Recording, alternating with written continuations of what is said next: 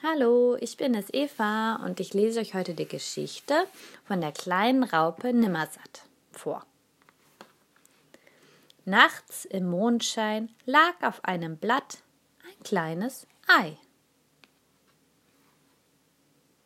Und als an einem schönen Sonntagmorgen die Sonne aufging, hell und warm, da schlüpfte aus dem Ei, knack, eine kleine, hungrige Raupe.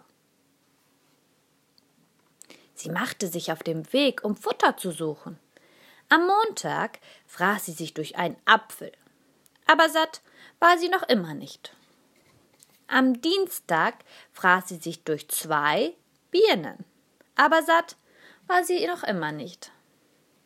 Am Mittwoch fraß sie sich durch drei Pflaumen, aber satt war sie noch immer nicht. Am Donnerstag fraß sie sich durch vier Erdbeeren, aber satt war sie noch immer nicht. Am Freitag fraß sie sich durch fünf Apfelsinen, aber satt war sie noch immer nicht. Am Sonnabend fraß sie sich durch ein Stück Schokoladenkuchen, eine Eiswaffel, eine saure Gurke, eine Scheibe Käse, ein Stück Wurst, einen Lolli, ein Stück Früchtebrot, ein Würstchen, ein Törtchen und ein Stück Melone. An diesem Abend hatte sie Bauchschmerzen. Der nächste Tag war wieder ein Sonntag.